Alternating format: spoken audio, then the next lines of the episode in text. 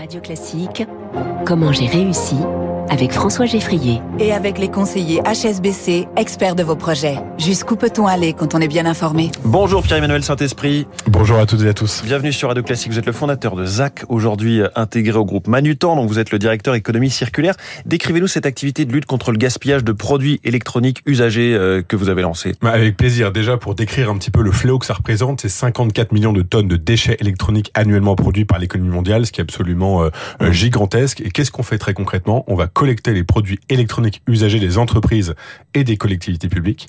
On en fait ensuite un inventaire complet, puis un tri entre ce qu'on peut réemployer, c'est-à-dire reconditionner, ou donner à des associations, ou ce qui ne peut aller qu'au recyclage. Et à la fin, on donne à l'organisation un bilan complet environnemental euh, de la démarche, et on prouve que cela permet d'éviter Mmh. énormément d'émissions de CO2. La traçabilité est clé hein, dans le sujet. La traçabilité est clé parce qu'aujourd'hui, effectivement, beaucoup de, de produits sont directement considérés comme des déchets après euh, une ou deux utilisations.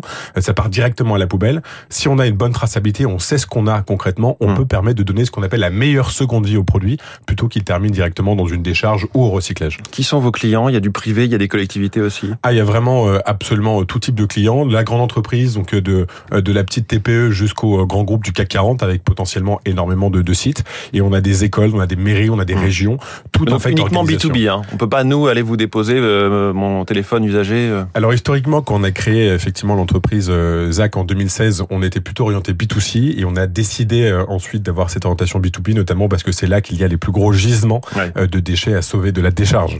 Et vos concurrents Parce que vous êtes, je crois, une vingtaine euh, dans le service euh, en question chez Manutan, mais vous avez l'objectif de faire grossir cette activité, d'aller chercher des parts de marché au, grand nombre de recyclages, comme Paprec par exemple? Alors tout à fait. Déjà, euh, sans, euh, c'est effectivement un, pro- un problème tellement énorme que effectivement plus il y a aussi de concurrents, plus ça peut être positif. Il y a tellement de déchets quelque part qu'il y en a un petit peu pour tout le monde. Mais nous, notre notre cœur effectivement de de marché quelque part, c'est vraiment d'aller chercher tous les produits électroniques et de faire en sorte d'avoir ce tri quand d'autres vont peut-être se focaliser directement sur le recyclage Ouais. euh, et que tout va partir directement effectivement en démantèlement. Et comment euh, vous vous rémunérez dans, dans l'opération? Alors, c'est assez simple. On va prendre un, un forfait sur l'opération logistique, hein, puisqu'il y a des coûts de transport, il y a des coûts de tri, il y a des coûts de démantèlement. Donc, on va prendre un forfait là-dessus.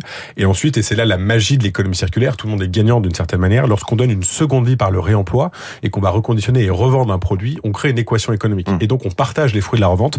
Nous-mêmes, on prend une commission euh, là-dessus. Alors que si le produit est directement un déchet, eh ben, il vaut euh, pratiquement zéro et on n'a rien à reverser à notre client. Aujourd'hui, nous payons environ 80% de nos clients. C'est nous qui les rémunérons à la fin de l'opération. Donc vous, vous parlez de magie de l'économie circulaire dans une période où on entend beaucoup parler d'une inflation qui va euh, s'ancrer du fait de la transition écologique. Oui, bah justement, l'idée, je pense, autour de la transition écologique, c'est de trouver des, des, des solutions qui peuvent embarquer le plus grand nombre, les Mm. entreprises et les particuliers.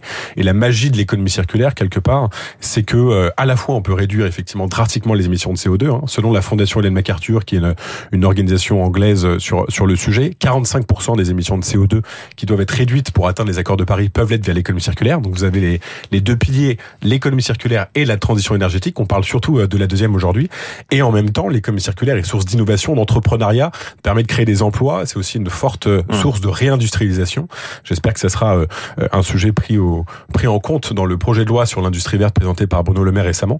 Et donc c'est beaucoup trop sous-utilisé. Je pense qu'il faut beaucoup plus en parler, beaucoup plus créer la désirabilité sur ce sujet, qui est vraiment une source d'espoir énorme dans la transition écologique aujourd'hui. Vous avez donc été racheté par le groupe Manutan. Et vous avez aussi l'ambition de le faire un peu pivoter euh, de façon verte euh, à tous ces étages? Alors, c'est une ambition effectivement partagée par la direction générale du, du groupe Manutan, qui est très engagée sur ce sujet et qui a, qui a compris que pour transformer le secteur de la distribution B2B, l'économie circulaire était un, un levier majeur pour plein de raisons, hein, notamment la, raref- la raréfaction pardon des ressources naturelles, le euh, l'ambition effectivement de devenir aussi euh, neutre en carbone, euh, le fait de trouver des leviers de croissance dans l'inflation et la, la, la crise économique que vous euh, décriviez actuellement.